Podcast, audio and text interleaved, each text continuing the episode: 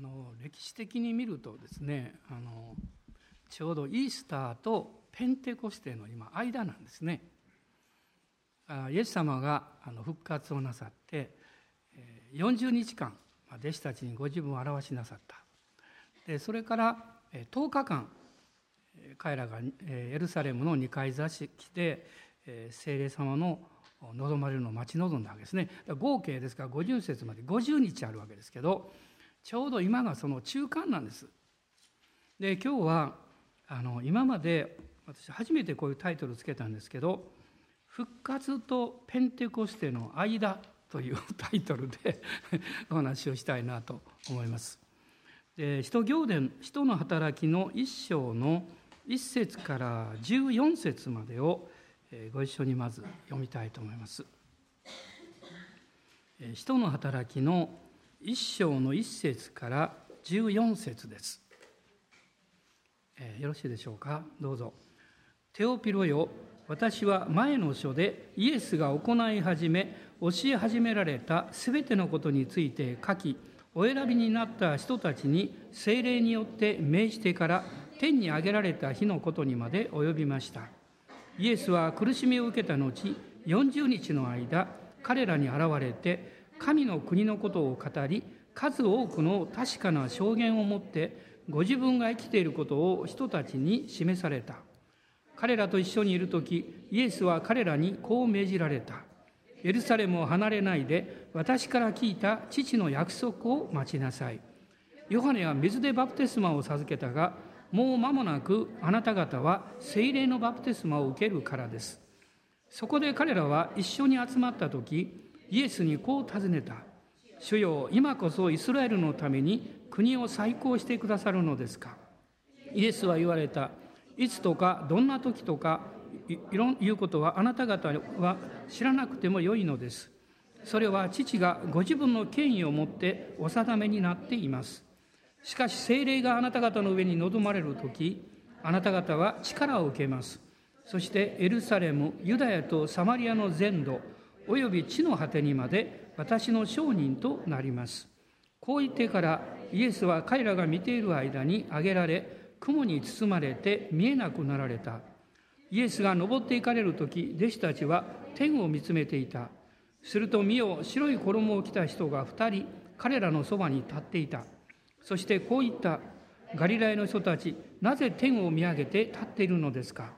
あなた方を離れて天に上げられたこのイエスは天に昇って行かれるのをあなた方が見た時と同じありさまでまたおいでになります。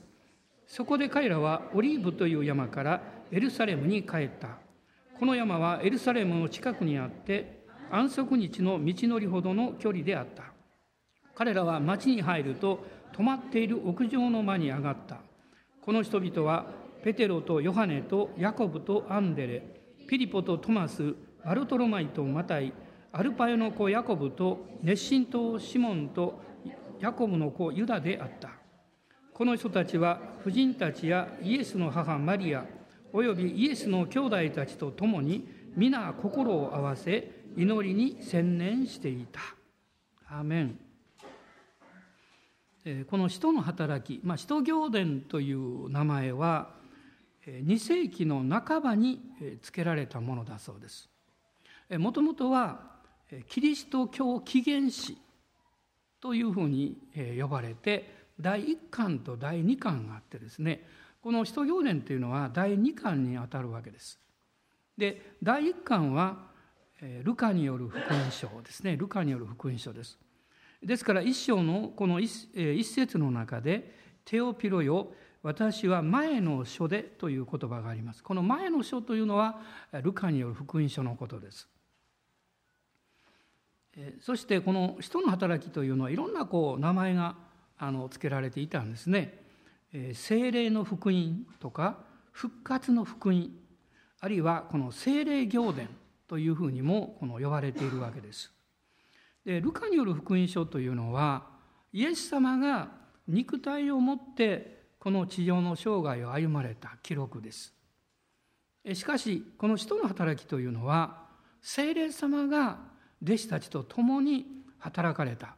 その記録なんですね。もちろんその真ん中にはイエス様がいらっしゃったわけです、えー、歴史的に言いますとこのルカという人がこの AD の61年頃にこれを書き記したと言われてるんですけどもあのイエス様が処刑されてから、えー、パウロがですねあのいわゆるこの捕らえられてローマに行く行きますけれども、まあ、そのその間の間ですねその間の間のこの出来事がこの2つの書物にま記されているというふうに言ってもいいと思います。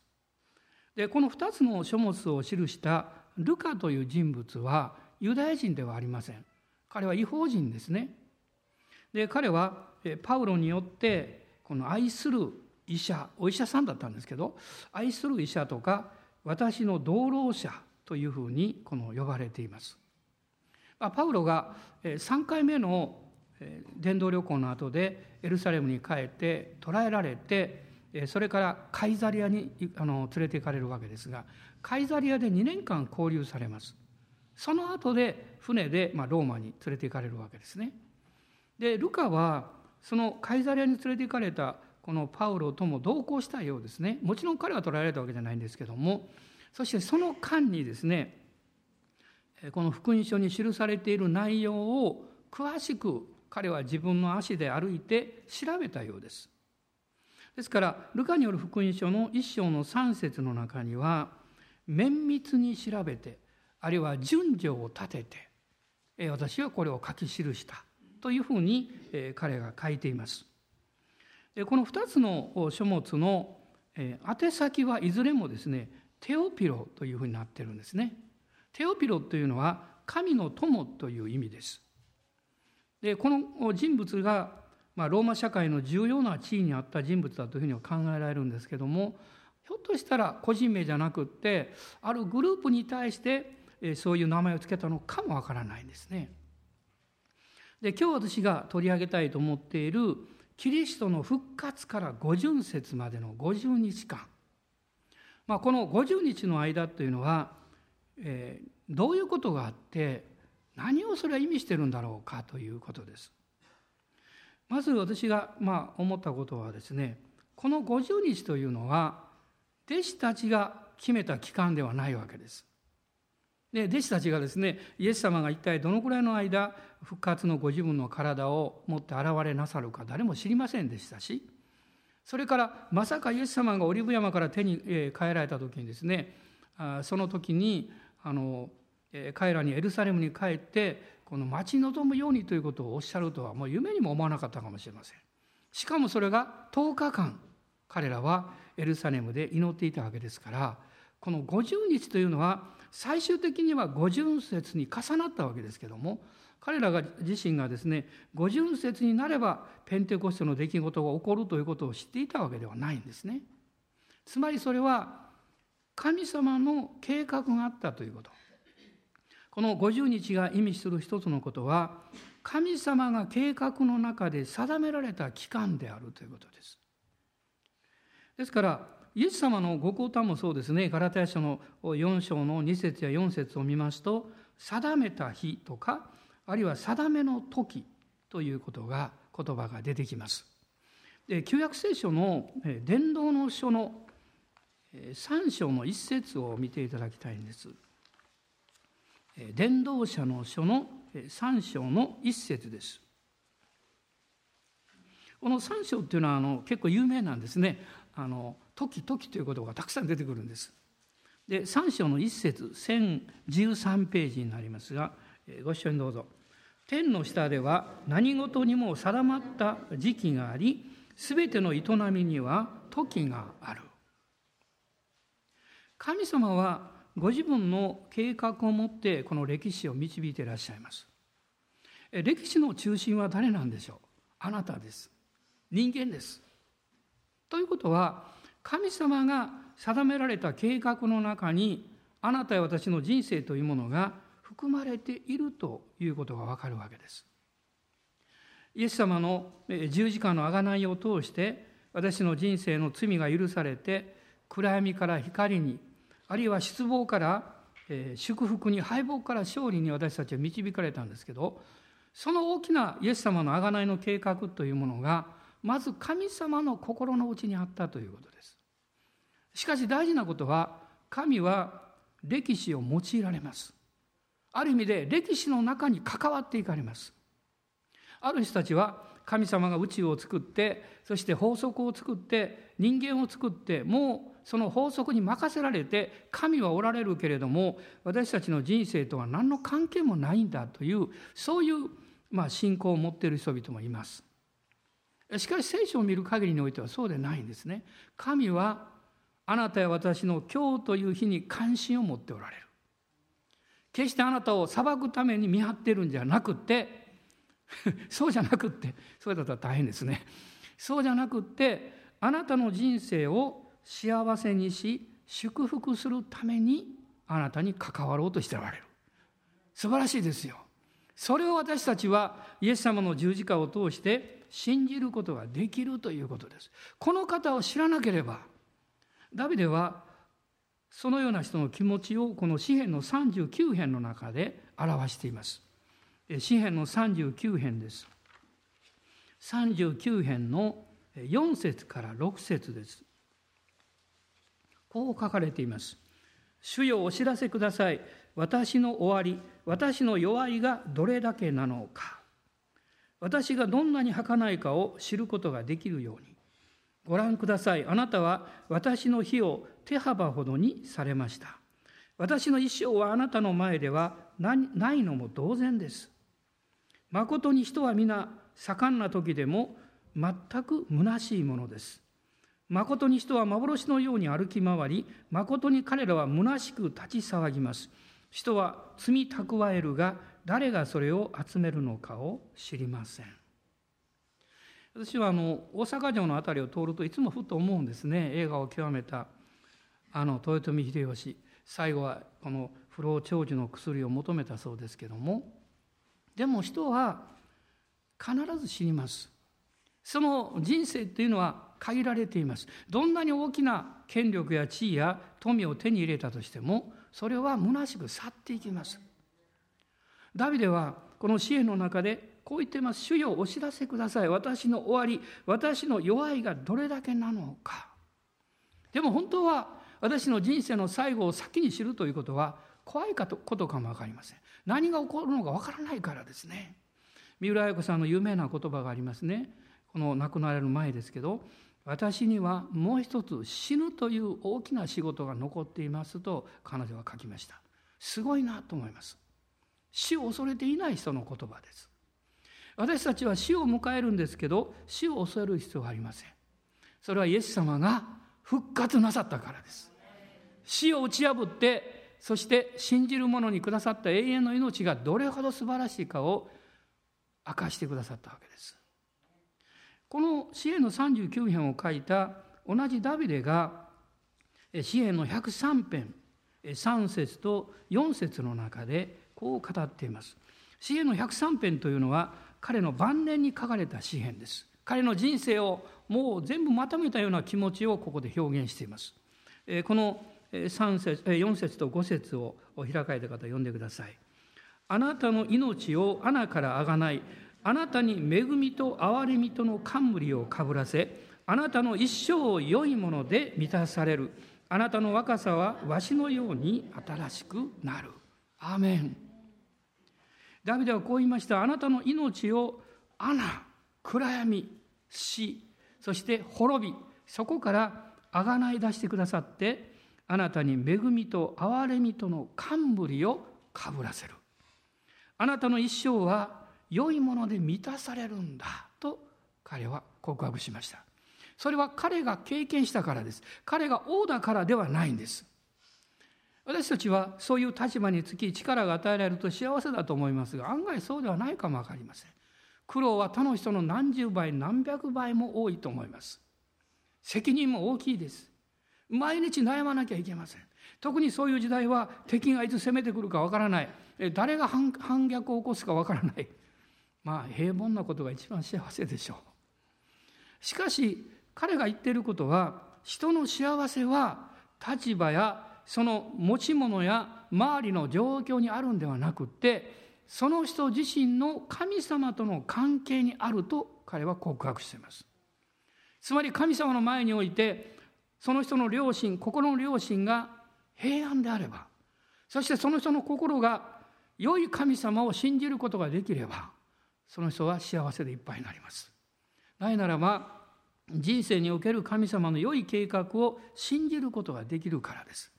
するとある人は言うでしょうね。どうしてそれなら私の人生には苦しいことがあるんですか？試練があるんですか？クリスチャンなのに辛いことがいっぱいある。どうしてですか？まあ、旧約聖書を見ますと、え具体的なそういう例がたくさんあるんですけれども一節の御言葉だけ読みたいと思います。新明記の8章です。旧約聖書の新明記の8章。新明記の8章というのはイスラエルの民が40年の荒野の旅を通りました。彼の不信仰のようにそれを通らなきゃいけなかった。それそれをこのモーセがですね最後に解雇してるわけです。その通ってきた道をずっと振り返りながら彼は語っています。でその中で8章の16節ここに神様の心が表されているわけです。ご一緒にどうぞ。あなたの先祖たちの知らなかったマナを荒野であなたに食べさせられた。それはあなたを苦しめあなたを試みついにはあなたを幸せにするためであった。皆さんこの御言葉を読んでどっちの方に目が行きますか？どっちというのはですね苦しみ試み。そういうことですか？あるいは私を幸せにするためであったということですか？時々子供っていうのはお父さんやお母さんに何か言われるとですね後者を見ないで前者を見ます。なんでこんな嫌なこと言うのとかですね。どうしてこんなことしなきゃいけないのとか。でもその目的はあなたを幸せにするためであったと書かれています。試練があるのは私たちを清めるためです。試みがあるのは私たちのうちから余分なものを取り除いて祝福を受ける器にするためです皆さん食事をなさってその食器をですね洗わないでまた次の食事に使いますかまあ、一人であれば面倒くさいから適当にということがあるかも分かりませんけれどもそんなこと絶対ないでしょう。ね、きれいに洗いますね。同じように私たちの心もそうです。生活もそうです。神があなたを文字通り祝福するためにはあなたの心が清められている必要があります。余分なものが入っているとその分良いものを持つことができないんです。悪いものが入ったままで良いものを入れると良いものもダメになるんですよ。だから主は試練を通して試みを通して私たちを清められます。そして余分なものから手を離すように不必要なところから目を離すようにいろんな余分な考えを持たないように神様は助けてくださいます。ダビデという人はそういうことを本当に深く経験した人です。そして彼が結論を言ったわけです。あなたの一生を良いもので満たされる。そのためには神が定められた時があります。私もまあ60代半ばを過ぎました。そしてこう振り返ってみると思うんですね。この10年単位とかそういうふうには言えませんけれどもある時は10年ある時は20年ある時は30年かけて神様が私の心のある問題を取り扱われたと思います。それは時間がかかる問題。そして今もままだですね取り扱われている問題が残っています。宿題がいっぱい残っています。神様はそれを扱われます。砕かれます。そして罪を示されます。自分の醜さや弱さを教えられます。けれども主はある意味では微笑みを持って取り扱いなさいます。それはどういうことですか？つまり私はすでにあなたがあなたを扱いあなたを試みているその問題を解決しあなたを許しているんだということを確信しておられるからです。神様があなたに触れられあなたを試みあなたを取り扱われる時に神の前においてはすでにもうそれが成り立っています。すでにそれが完成しています。すでにそのことにおいて主があなたを許していらっしゃいます。私はあなたの罪を思い出さないと書いてます。私はあなたの失敗やあなたの嘆きをあなたから終わらせると主はおっしゃっています。そのように神は私たちの人生の中で神様の恵みと憐れみを満たすためにそれを教えるために時が必要です。それが神が定められた時です。弟子たちはイエス様の復活をもう目で見た。でもまだ彼らは疑っていました。まだそれでも自信がなかったです。まだ苦しんでいました。どうしようと恐れていました。それは精霊様が望んでくださるまで力を受けるまで彼らは自分の信じていることの確信を持つことができなかったからです。その期間が50日あったんです。です。あなたが聖書を読み神様から御言葉をいただきます。でもそれだけではまだ不十分です。クリスチャンが失敗する2つのことがあります。一つは神様の御声と導きを聞かないですぐに行動してしまうことです。主の導きではないかと推測します。推測と信仰は違います。感情と信仰から来る導きとは別です。でも自分ができるからやりましょう。自分があるいはこうやりたいからやりましょう。これは罪を犯してるわけじゃありません。しかし導かれているということにおいては確信がないわけです。主の導きを聞いていないからです。しかしもう一つの失敗があります。それは神様の導きを聞いても力を受けないまま精霊の油注ぎを受けないままでそれをやってしまうということです。そうするとどういうことが起こるんでしょうか？何か試みが来ますと私たちはもう動けなくなってしまいます。その中で行き詰まってどうしようもなくなってしまうわけです。もしあなたが神様から聞いて信仰が与えられていてしかもそこに油注ぎがあるとどういうことになるんでしょう？環境に負けないんです。状況に負けないんです。その起こっている内容によって自分が敗北者となる必要がないということです。詩篇の56編の3節と4節の御言葉を一緒に読みましょう。詩篇の56編です。3節と4節。ご一緒にどうぞ、はい。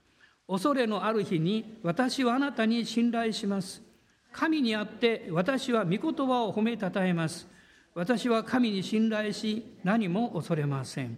肉なる者が私に何を成し得ましょう。もし皆さんですね、なんか急にこう問題があってくるとするでしょ。はあ、どうしようかってこう、うなだれます。大体問題が来るとうなだれるんですよね。問題が来て顔を上げる人はあんまりいないですね。こううなだれる。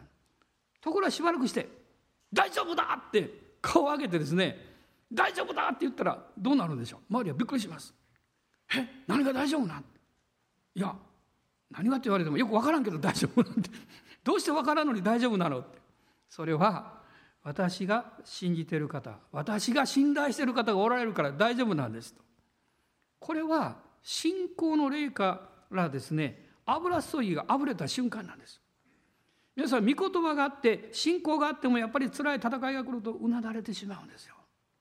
どうしようかな。でもあなたがその導きに油葬儀を受けていたならば 少しうなだれただけでそこから破裂しますよ。内側の信仰の霊が破裂します。そして大丈夫だと言います。この詩篇の記者はこれはダビデが言ってるんですけどこう言いました。神にあって私は御言葉を褒めたたえます。私は神に信頼し何も恐れませんと言いました。何も恐れません。どうぞ皆さんおっしゃってください。何も恐れません。あのそういう時ね何も恐れません。そうじゃないですよやっぱりね。何も恐れません。ね、何も恐れません。何かこう表現が出てきます。心が出てくる時ね。ねそういうふうにやってください。何も恐れません。はい、私に言わなくてもいいですか？隣の人におっしゃってました。何も恐れませんって。どうですか？今あなたがそう告白しただけでなんとなくこうねプレッシャーを受けてたムードから解放されたでしょ？それはなぜなんですか？2つ理由があります。一つはあなたが勝利の宣言をしたからです。勝利の宣言は非常に大事です。例えばスポーツでも何でもそうですね。試合の前に、うん、ひょっとしたら負けるかもしれないんですという選手はいないですよ。そんなこと言ったらもうやめろって言われますね。絶対勝ちますってね。絶対勝ちますってね。それでいいんですそれで負けたとしても。その宣言は大事なんですよ。というのは私たちがそのように宣言すると私たちの体の全ての機能はそう向かそのように向かっていくんです。そのようになっていくんですよ。でもそれでも力の限界というものがあります。でも私たちが宣言する時に私たちのうちにいらっしゃる方が「アーメン」と言ってくださるんですよ。私のうちにおられる方があなたの宣言に対して同意してくださって力をくださってそしてあなたに勇気を与えてくださるんです。ヨハネの第一の手紙を開いてください。ヨハネの第一の手紙の4章の6節あ4節です4章の4節もうこの御事はぜひ皆さんあの大きな印をつけておいていただきたいと思うんですね4章の4節ですどうぞ子供たちをあなた方は神から出たものです。そして彼らに勝ったのです。あなた方のうちにおられる方がこの世のうちにいるあのものよりも力があるからです。私最近ここ読むと力が入ってくるんですね。もうこの世ののうちにいるあのもの、これは敵の働きです。よりも力があるからです。こう宣言します。精霊が助けてくださる。イエス様が導いてくださるんです。彼らはこの、まあ、40日プラス10日50日ですね。彼らはこの力を待ち望んでいたんですよ。この期間が神様によって与えられたんですよ。二つ目に、この50日の期間というのは、聖書の予言が成就した。そしてイエス様の復活によって死と悪魔に対して勝利したということを証しする期間です。そのことが宣言される期間です。ですからイエス様は弟子たちに何度も何度もご自分を表しなさったわけです。それは予言の成就であり、そして死に対する勝利の証であった。ルカによる福音書の24章の36節からそのことがずっと詳しく出てくるんですね。同じこの人の働きを書いたルカがこれを記しているわけですけれどもルカによる福音書の24章です。36節からしばらく読んでみたいと思います。36節からです。どうぞ。これらのことを話している間にイエスご自身が彼らの真ん中に立たれた。彼らは驚き恐れて霊を見ているのだと思ったするとイエスは言われたなぜ取り乱しているのですか？どうして心に疑いを起こすのですか？私の手や私の足を見なさい。まさしく私です。私に触ってよく見なさい。霊ならこんな肉や骨はありません。私は持っています。それでも彼らは嬉しさのあまりまだ信じられず不思議がっているのでイエスはここに何か食べ物がありますかと言われた。それで焼いた魚を一切れ差し上げるとイエスは彼らの前でそれを取って召し上がった。さてそこでイエスは言われた。私がまたあなた方と一緒にいた頃あなた方に話した言葉はこうです。私についてモーセの立法と預言者と詩篇とに書いてあることは必ず全部成就するということでした。そこでイエスは聖書を悟らせるために彼らの心を開いてこう言われた。次のように書いてあります。キリストは苦しみを受け3日目に死人の中からよみがえりその名によって罪の許しを得させる悔い改めがエルサレムから始まってあらゆる国の人々に述べ伝えられる。あなた方はこれらのことの証人です、はい、イエス様復活なさって栄光の体を持って現れた。一つは弟子たちの心の中にある疑いを取り除くためです。人間の疑いというのはその思いの中にいろんな形でやってきます。彼らはイエス様から直接復活のことは聞いていたんです。十字架のことは聞いていたんです。予言のことも知っていたんです。しかし彼らはなおかつ疑っていました。空っぽの墓を見たのに。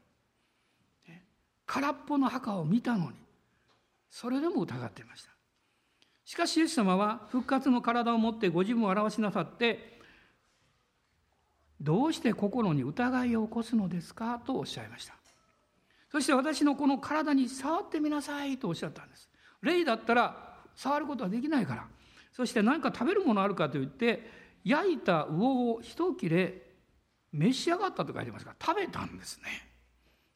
よかったですねよかったですよ栄光の体が現れ与えられても食欲食欲というか食べることもできる天国で食べ物があると知ってますか？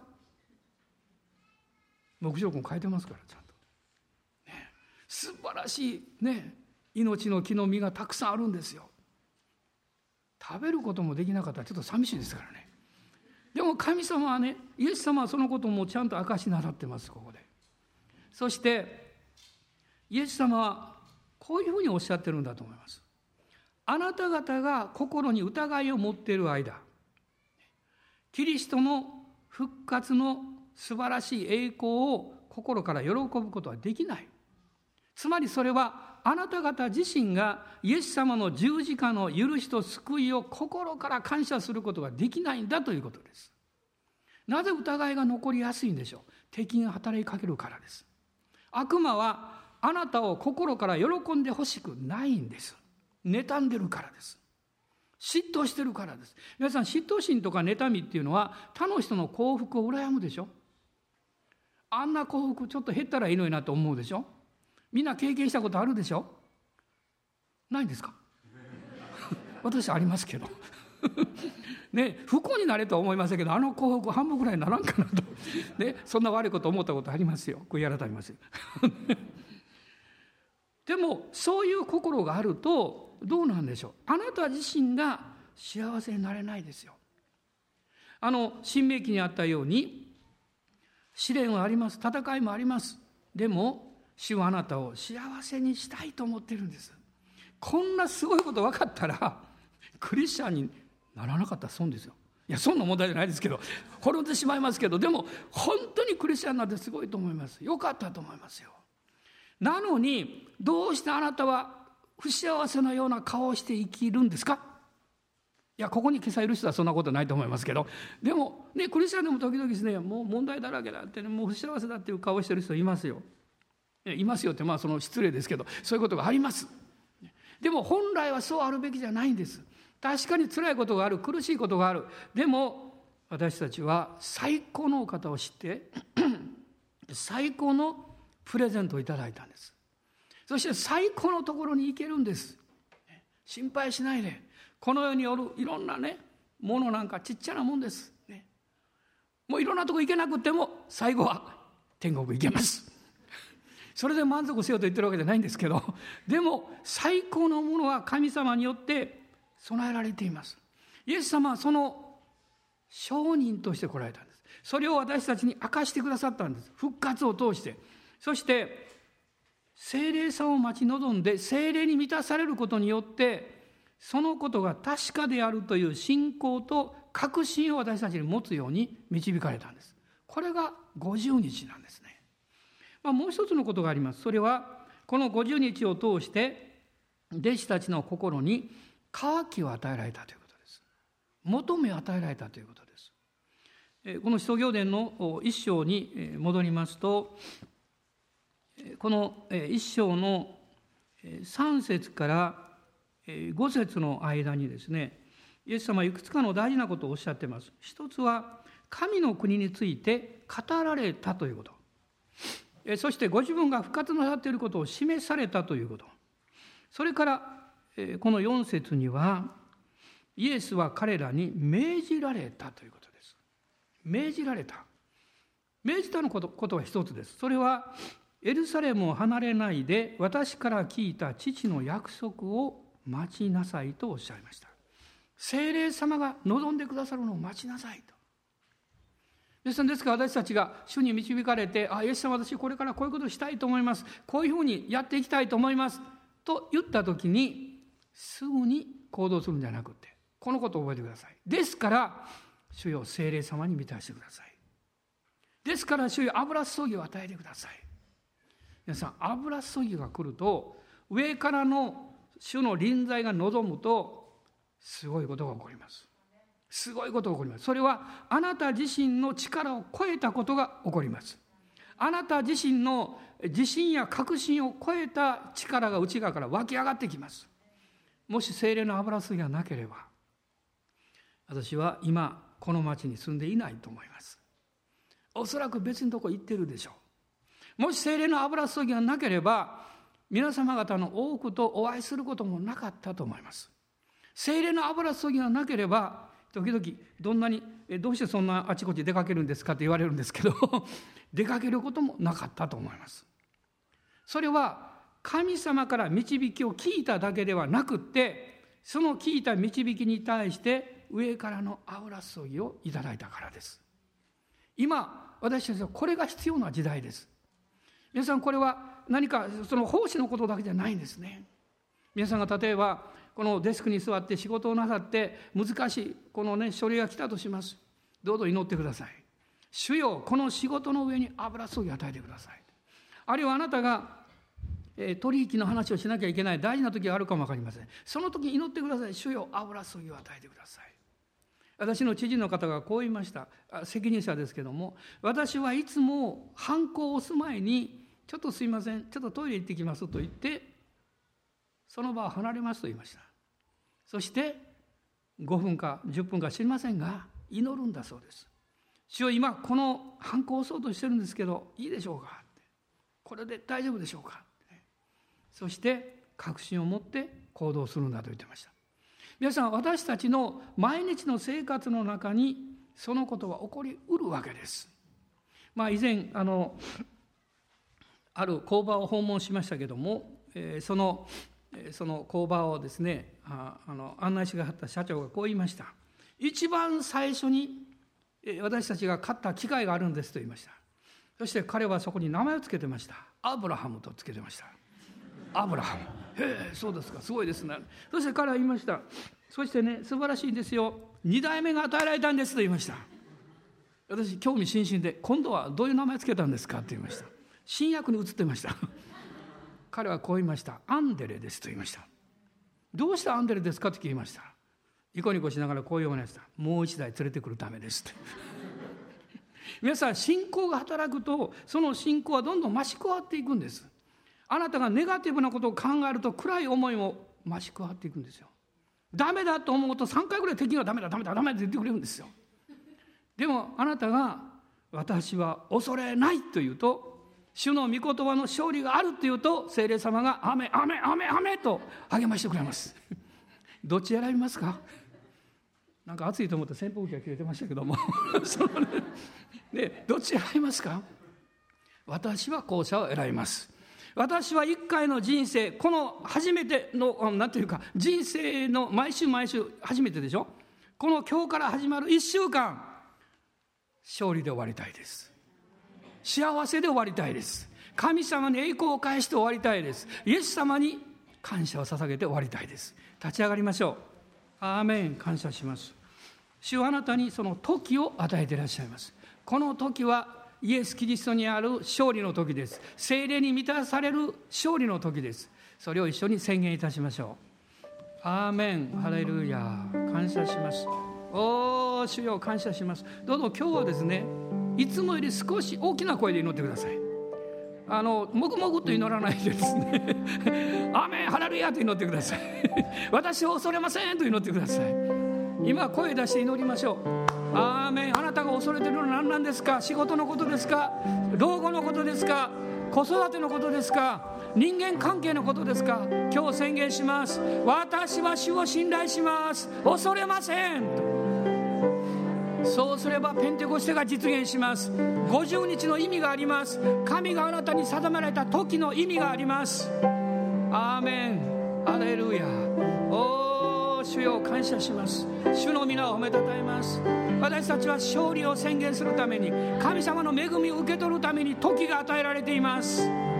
復活の主と会う時が与えられています。聖霊様を持ち待ち望む渇きの時が与えられています。それをいただきます。おーハレルヤアーメンハレルヤ主よアーメンハレルヤ主よ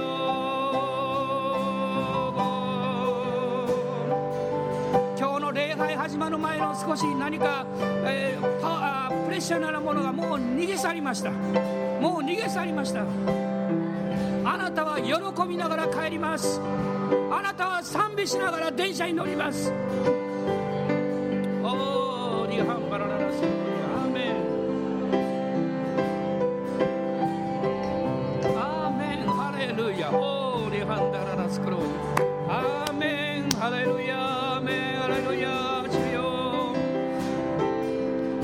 会社に行ったら明日学校に行ったらその働きの場所に行ったら真っ先に言ってください。主が共におられます。私は恐れません。とアーメン。ハレルヤ。おハレルヤ。おーリガラララサンバラララサンダララスローリ。ハレルヤ。アーメン。ハレルヤ。ハレルヤ。霊的に目覚めましょう。目を覚ましましょう。ハレルヤ。おーハレルヤ聖霊が望まれます。ペンテコステの聖霊の日が望みます。アーメンハレルヤアーメンハレルヤ今このメッセージをインターネットで聞かれる方は後だと思いますが特に聖霊のに対する渇きを持っている方がおられます。あなたがこのメッセージを聞き祈りを聞いた時に聖霊に満たされます。アーメン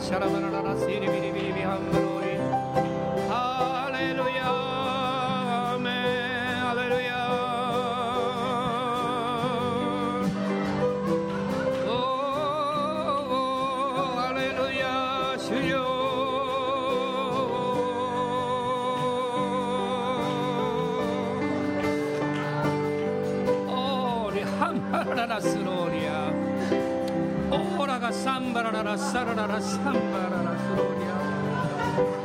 おーハレルヤおーハレルヤ私は夢見ています。聖霊のパワフルな油注ぎがかつてなかったほどの油注ぎがこの日本に起こるということを夢見ています。この教会にそれが起こるということを心から願っています。主よ主よください。オーラがサンバラララシャラララスローリア。オーラバラララサンバラララシャラララスローリア。おーハレルヤ。一人一人の兄弟姉妹を癒し力づけてください。おー主よ。この戦いの多い社会の勝利者として導いてください。アーメンアーメンアーメンアーメン。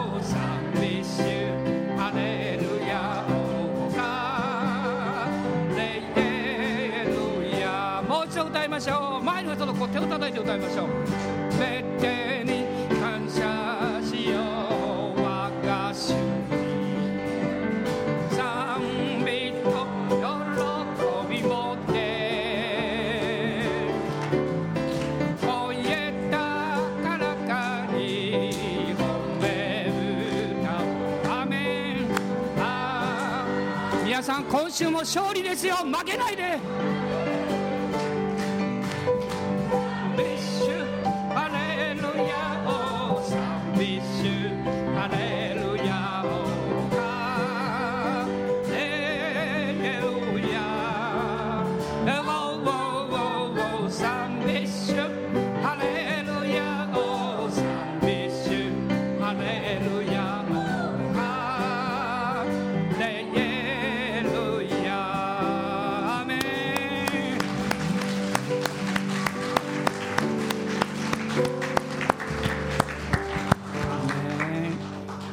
私たちの主イエス・キリストの恵み父なる神のご愛精霊の親しき御交わりが私たち一同と共にこの新しい週一人一人の上に上からの大いなる油注ぎが豊かにありますように。アーメン